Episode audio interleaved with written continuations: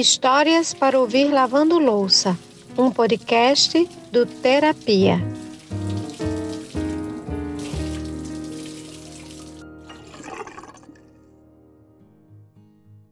Hoje a gente vai contar a história de uma mulher forte e ela é forte como uma mãe. É assim que ela se define, inclusive no Instagram dela. Mas muito antes de ser mãe, a Muriellen já tinha passado por muita coisa.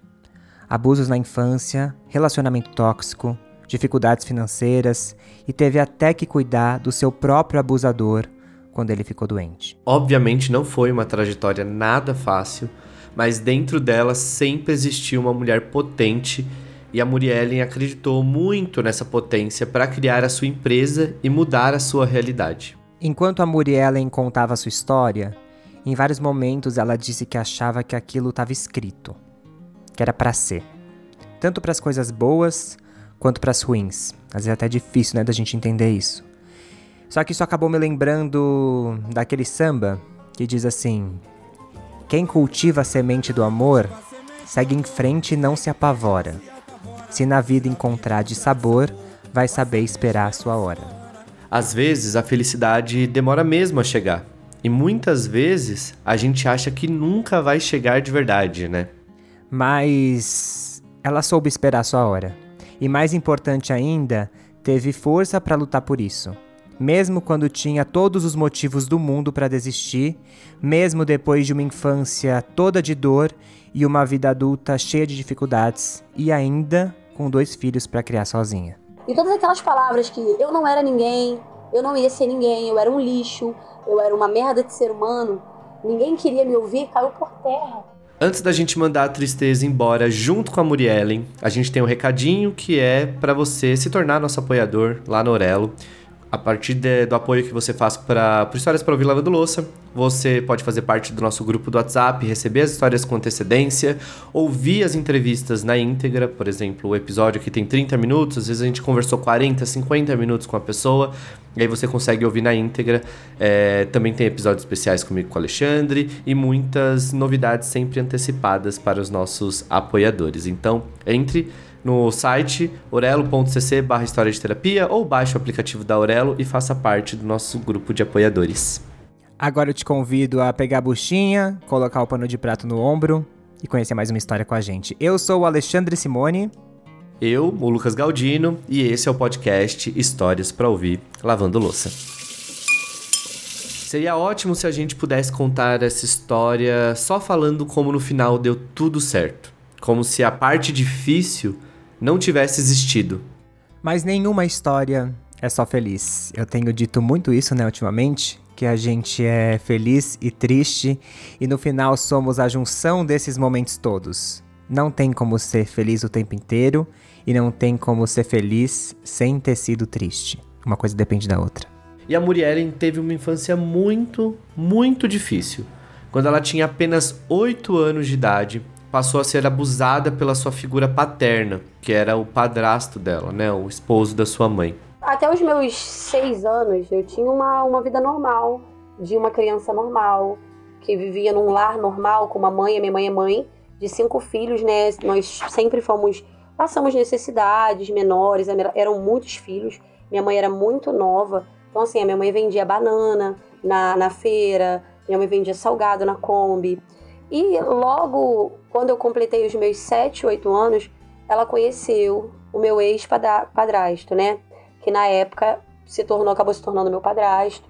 E quando, só quando ela engravidou do primeiro filho, que ele teve que se ausentar, ela teve que se ausentar de dentro de casa, né?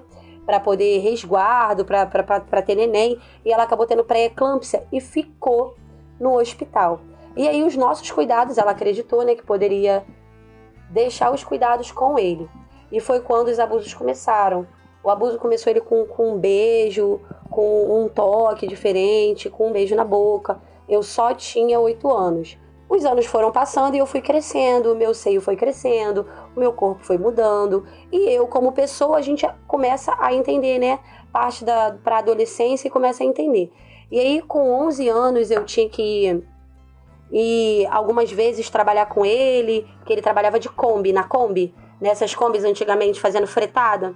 e aí eu ia trabalhar com ele e foi quando o patamar dos abusos começaram, é, se tornaram diferentes, né? Senta no meu colo, e aí eu comecei a entender que aquilo realmente não deveria estar acontecendo. O medo dele, quando ele falou para mim que não era para eu contar para minha mãe, eles tinham um relacionamento muito conturbado.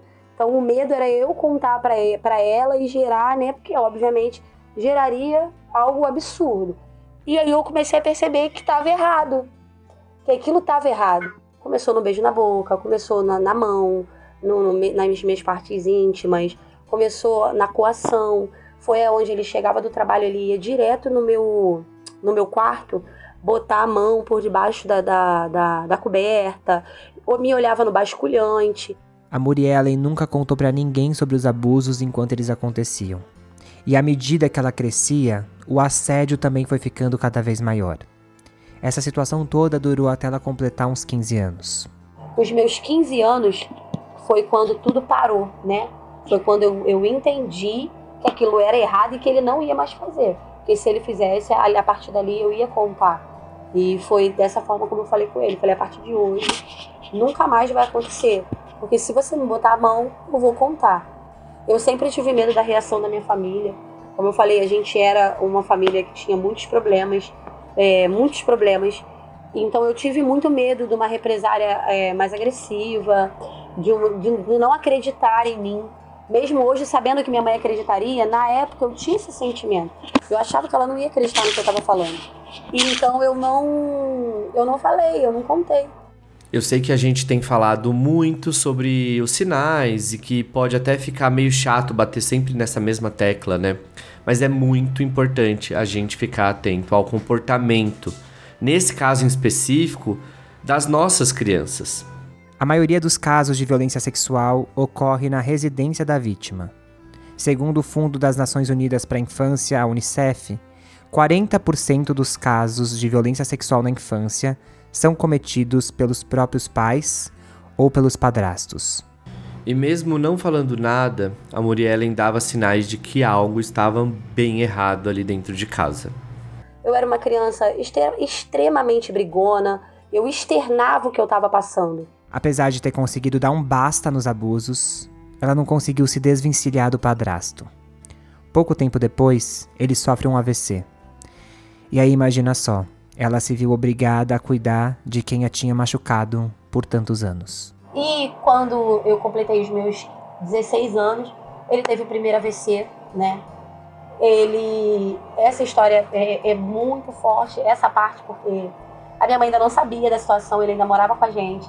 Então, quando ele teve o primeiro AVC, que ele ficou 45 dias internado, que ele retornou para casa, ele ficou nos meus cuidados. Então, eu que limpava, era eu que trocava fralda, era eu que que cuidava, né? Que cuidava do básico ali. A minha mãe trabalhava e aí a gente fazia o café, a alimentação, é, cuidava dele porque parou o lado esquerdo dele, né? O AVC. Ele ficou sem andar uma perna e ficou com a mão também é, sem mexer. E a fala ficou péssima. Mas o meu nome ele conseguia falar, né? Muriellen. Era o nome que ele conseguia falar.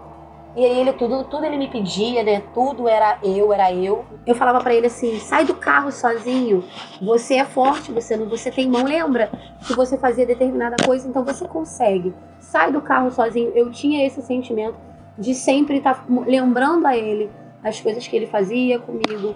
E quando ele realmente se separou de casa da minha mãe, que ele foi morar em outra casa, minha mãe alugou uma casa, colocou ele e ele passou a ser cuidado, né, pela, pelas irmãs, pela família.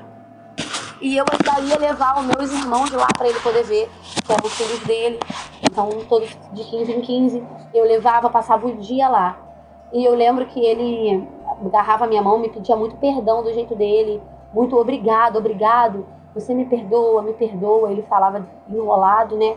E ele me pedia muito perdão. E, e o sentimento por ele nunca foi um sentimento mesmo de que eu quisesse mal a ele. Eu não queria que ele morresse, não queria que o fim dele tivesse sido daquela forma. É claro que anos de abuso causaram traumas e isso impactou a forma como a Muriellen passou a se relacionar com outras pessoas também. E isso foi me acarretando traumas. Por exemplo, eu hoje, eu tenho 31 anos, né? Eu vou fazer 31 anos agora. Até hoje, eu prendo o, o, o, o, meu, o meu intestino. Eu sei que eu tenho que ir no banheiro, meu intestino avisa, né? O organismo, mas eu não vou, porque eu lembro que eu prendia para não ir no banheiro porque ele me olhava do basculhante. Eu passei anos, dos meus 8 aos, aos meus mais ou menos 13 anos, com dificuldade para dormir. Então eu passava a madrugada toda acordada. E aí quando ele saía para trabalhar de manhã, que eu tinha paz e que eu conseguia dormir.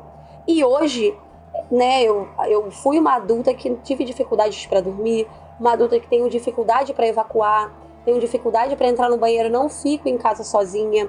Né, eu ainda tenho esse medo. E eu lembro que eu me sentia extremamente infeliz.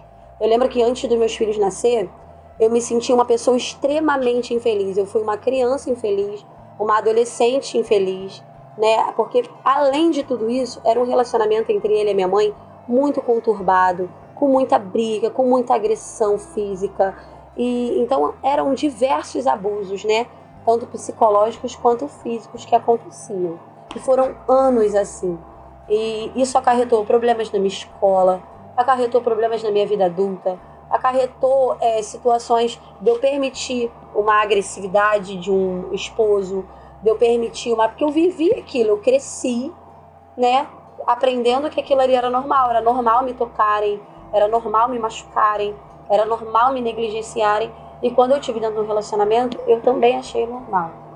Até que ela percebeu que tinha algo errado e que precisava sair do relacionamento tóxico que mantinha com o pai do seu filho. E quando eu cheguei na minha fase adulta, eu cheguei uma pessoa extremamente complexada, eu cheguei uma pessoa extremamente triste, porque eu era uma pessoa que ninguém queria estar perto. Há seis anos atrás, eu era uma pessoa extremamente intolerante, briguenta, nervosa. Ninguém queria estar perto de mim. Ninguém. Eu lembro que Natal de 2019, eu me peguei sozinha, eu não tinha ninguém do meu lado. E aí eu entendi que aquilo ou era culpa minha, entendeu? Ou alguma coisa muito estranha acontecia, porque eu não tinha amigos, eu não tinha minha família perto, eu não tinha ninguém. E aí foi quando eu comecei a olhar para o que eu era, como eu agia e perceber que eu precisava de ajuda.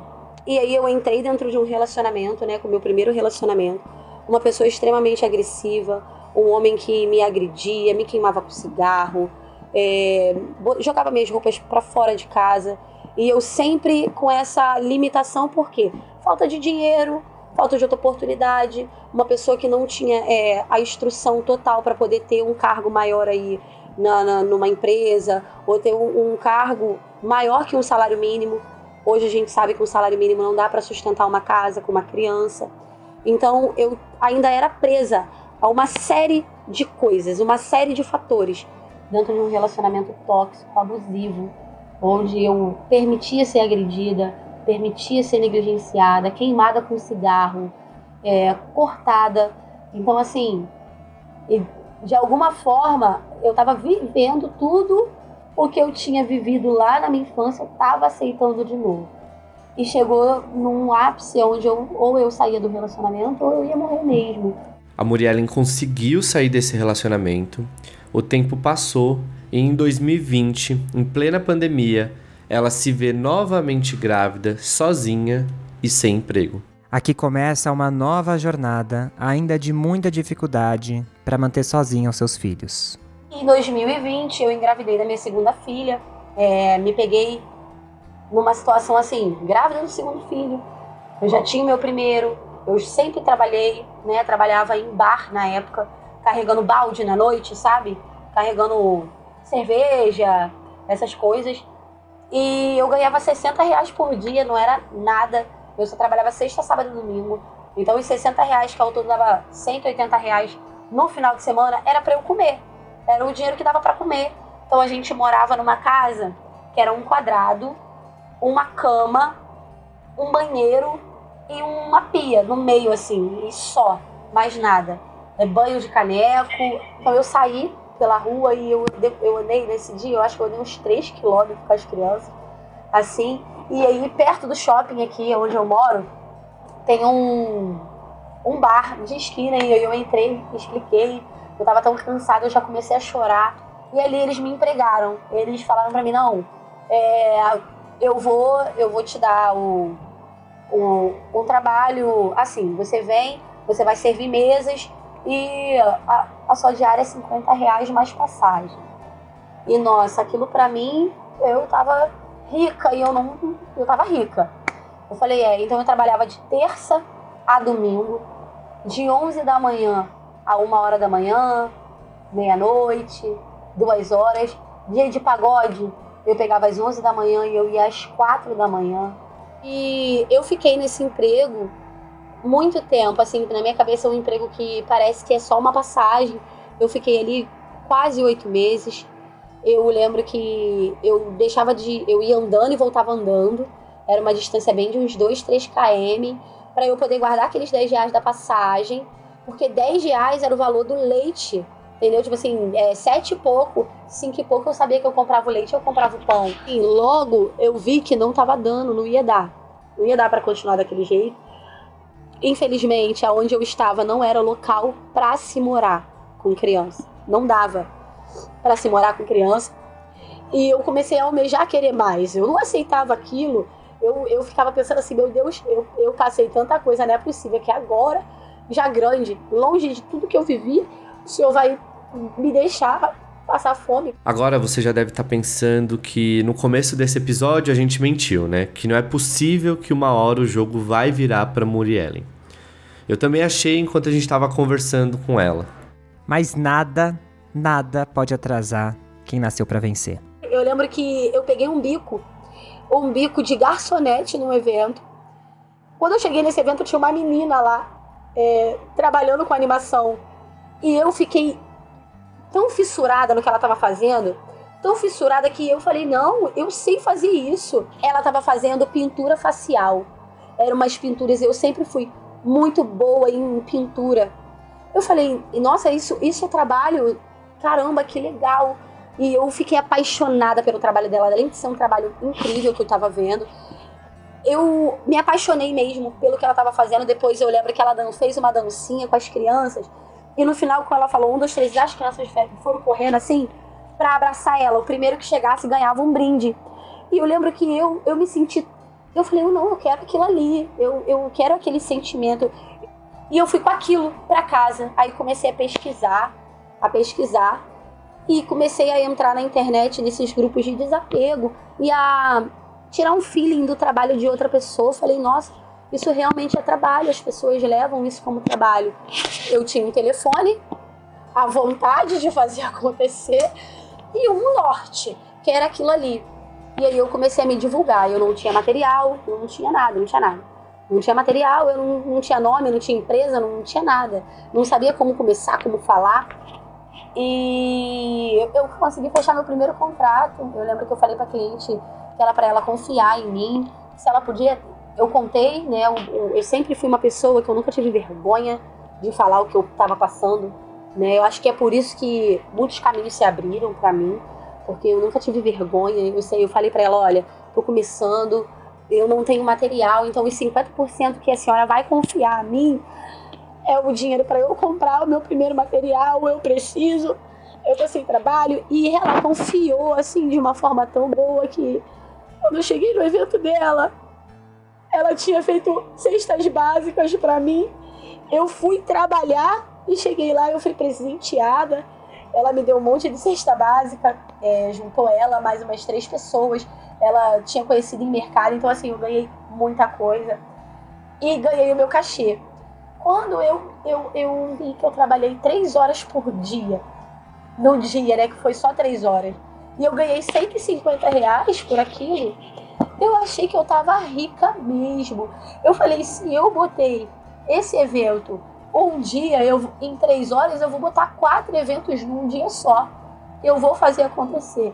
Quando viu ali a oportunidade de mudar o rumo da sua história, a Muriellen agarrou e foi à luta sem duvidar do seu potencial de fazer aquilo acontecer, de materializar aquele sonho, que ela nem imaginava que era um sonho, na verdade, né?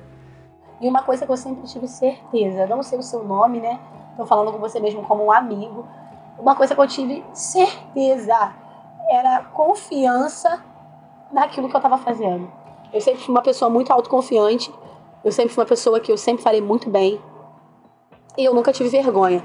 Então eu tinha certeza do potencial da, da ZM. Certeza. Eu falei, não, eu tenho certeza. Eu lembro que a primeira camisa que eu fiz, eu ia no mercado, eu ia com ela. Eu ia na esquina da minha casa, eu ia com ela. Se eu parasse na fila, na fila do pão do mercado, não, você sabe que eu trabalho assim, assim, assim. Eu falava da minha empresa.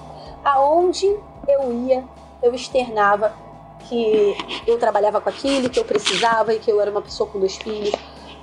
A todo momento, sempre acreditando no potencial daquilo que eu tinha.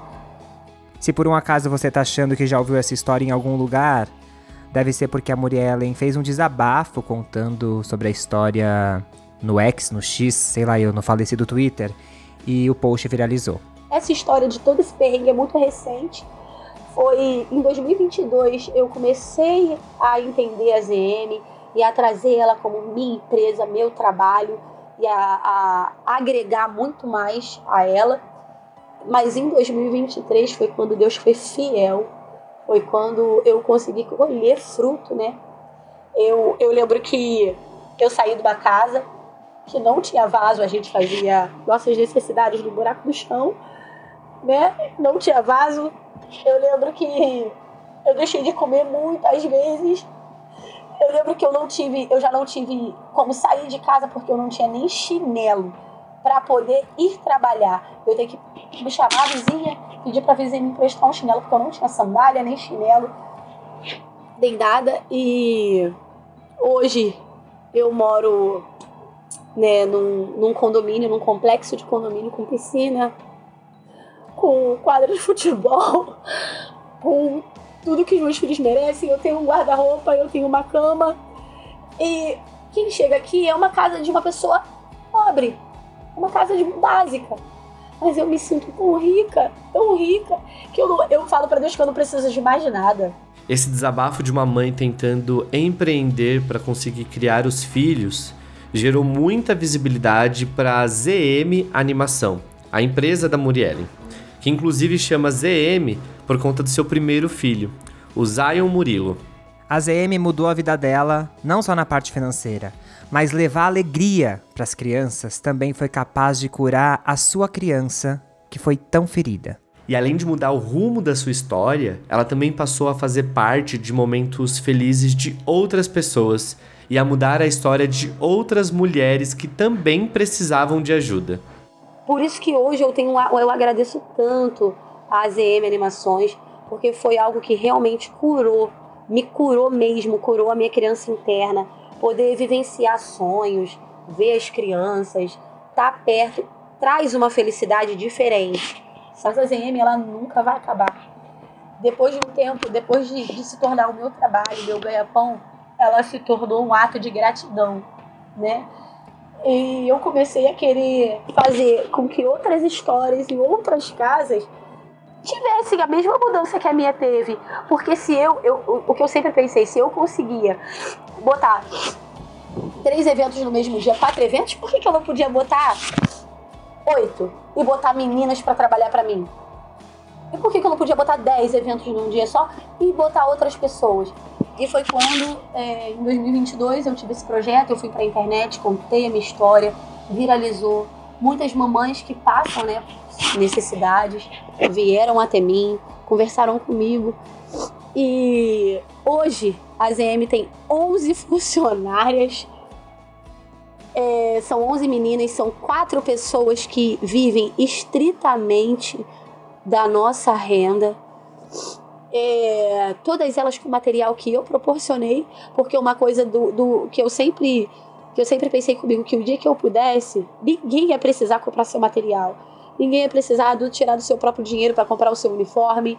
Ninguém ia precisar para comprar é, o, o, o seu material inicial. Então, assim, todo mundo que chega a mim, eu treino, eu forneço um material, um kit todo de material para a pessoa poder trabalhar. Eu dou um leque de, de, de evento para eles poderem trabalhar. Eu já estou há cinco anos no ramo, mas há dois anos vivendo só dela. E óbvio que a gente se sente muito mais realizado por viver só dela, mas eu já era realizada ganhando pouco com ela. Eu lembro que quando eu eu estava triste, é, eu lembro que eu tinha muita dificuldade para conseguir ter pensão alimentícia do pai das crianças. E eu ia trabalhar muitas das vezes com aquele sentimento assim: meu Deus, eu só tenho esse dinheiro. É só isso que eu tenho. Eu preciso fazer ele render. Não sei o que, que eu vou fazer. E eu chegava no evento, vinha é 30, 40, 50 crianças falando que caramba tia eu te amo é, abraços e beijos e carinho. E hoje eu a maioria por exemplo meu ano de 2023 foi preenchido com todas as minhas clientes dos anos anteriores. Eu fiz chá de bebê que hoje agora em janeiro eu vou fazer os três anos do neném. Então eu vivo histórias não tem como ser infeliz vivendo histórias. Hoje a ZM ela impacta outras famílias. É, eu recebo mensagem, e aí, tem trabalho para mim? Não esquece de mim. E só de imaginar que lá atrás eu estava na rua, eu não tinha o que comer, e hoje eu posso contar em números pares de sapato que eu tenho, ou a quantidade de danoninho que eu posso comprar, é muito gratificante. E o que eu sempre quis levar assim com a ZM, sempre contar a minha história, é que todo mundo consegue. A gente precisa acreditar no nosso potencial. Antes de ir para as últimas reflexões desse podcast, eu espero que você esteja já terminando de lavar sua louça. Eu queria agradecer de coração a Muriellen por topar dividir toda essa trajetória com a gente e a partir disso dividir também com todos vocês que nos escutam. Relembrar as nossas dores é muito difícil já sozinhos, quando a gente tem que fazer isso com a gente mesmo. E colocar isso para fora, compartilhando com outras pessoas, é mais difícil ainda. Só que a Muriellen faz isso porque ela acredita que outras pessoas também possam passar por essa transformação que ela teve. Ela acredita que seja importante lembrar para as pessoas que estão vivendo situações como ela viveu de que há uma luz no fim do túnel. E é justamente por isso que a gente começa esse episódio tentando trazer uma mensagem de possibilidade. É por isso que a gente começa esse episódio dizendo que às vezes a felicidade demora a chegar, mas ela chega. Porque a gente pensa em pessoas que possam ouvir essa história e podem estar vivendo as primeiras fases da vida da Muriellen, que são situações de abuso ou relacionamentos tóxicos, e a gente precisa mostrar que há um caminho para sair desse lugar por mais difícil que seja. E a Muriellen é uma prova dessas possibilidades. Porém, é muito importante que a gente deixe claro aqui que, por mais que às vezes a felicidade demore a chegar, ninguém deveria passar pelo que a Muriellen passou. Ninguém. Nenhuma criança, nenhuma mulher. E a gente conta essa história aqui também para as pessoas que não passaram por essa situação, mas às vezes estão próximas de quem está passando. E a gente precisa estar atento aos sinais, porque a gente fala que há sim uma possibilidade, mas para que essa possibilidade chegue, para que esse lugar de felicidade um dia se concretize, muitas vezes, sempre é preciso de ajuda, de suporte, de apoio. Então esse episódio não é só para as pessoas que vão se identificar com a história da Muriellen é para que todos nós, enquanto sociedade, percebemos que, enquanto alguém passar por isso, tem uma responsabilidade de todos nós. Esse episódio é um convite à atenção e ao suporte que a gente também tem que prestar. Então não feche os olhos, não finge que ah, não está acontecendo nada. Preste atenção nas suas crianças e escute os adultos, né, as pessoas mais velhas que de repente busquem você para desabafar sobre algo que aconteceu, inclusive no passado. Porque é isso, a Muriel ela ficou quieta por muitos anos e ela veio trazer isso à tona agora, adulta, né? E olha só o tanto de coisa que ela, que ela passou e, e, e vivenciou sozinha. Então agora ela precisa de apoio, a gente não pode virar as costas para Muriellen e existem muitas Muriellens pelo Brasil todo e pelo mundo todo. Então, é, não feche os olhos, abraça essas pessoas, acolha essas pessoas. E se você está presenciando alguma situação de abuso de menores ou que, enfim, que inflijam os direitos humanos de uma criança, principalmente, ou de uma mulher, ou de um adulto, enfim, é, diz que 100. 100 é o número dos direitos humanos aqui no Brasil. Você consegue entrar em contato direto com o Ministério dos Direitos Humanos. É uma plataforma muito importante para denúncias. É, inclusive, né, a gente teve, não era, não era abuso sexual, mas a gente teve a resposta recente de na, no meio da pandemia, é, enfim, a gente percebeu que estava rolando alguma coisa estranha com uma, uma senhora, não vou dar muitos detalhes, mas era uma senhora idosa, acho que já estava bastante é, debilitada mentalmente por conta da idade, deveria ter alguma, algum tipo de doença, e a gente ouvia é, ela sendo agredida, não fisicamente, mas verbalmente. A gente denunciou, achou que não tinha dado nada, e esses dias a gente descobriu que a denúncia tinha dado certo, é, que enfim, o, a equipe de direitos humanos foi verificar como estava a situação daquela senhora e que realmente viram que tinha alguma coisa errada por ali. Então, assim, não, não, não finja, ah, não vai dar em nada se denunciar. Denuncie.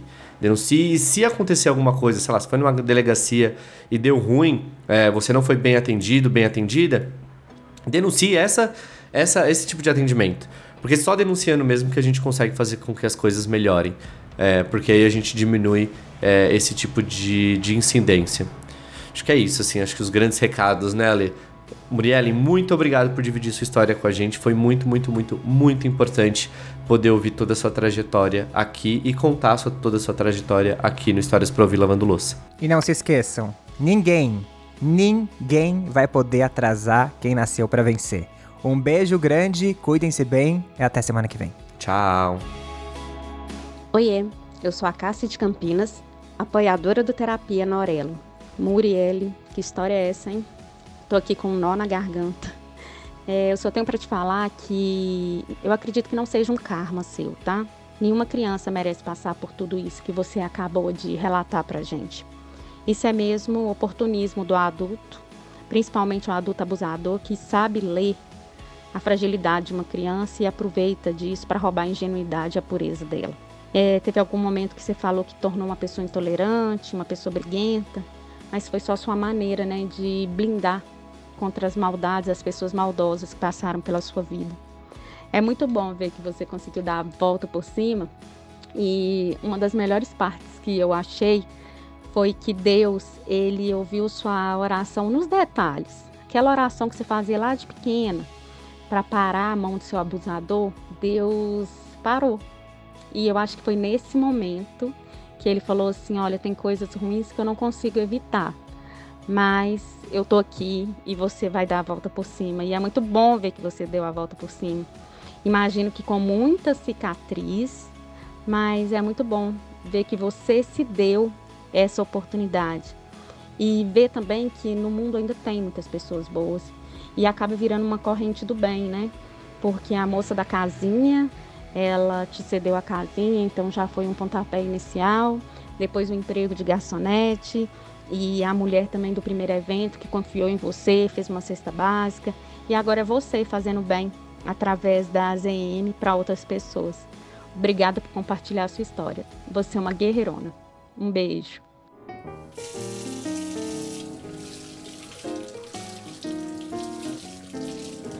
O Histórias para Ouvir Lavando Louça é apresentado por Alexandre Simone e Lucas Galdino. Tem roteiro escrito por Thaís Cruz e a edição é da Manu Quinalha. Eu sou Neuma Coelho e eu sou uma apoiadora do Terapia na Aurelo.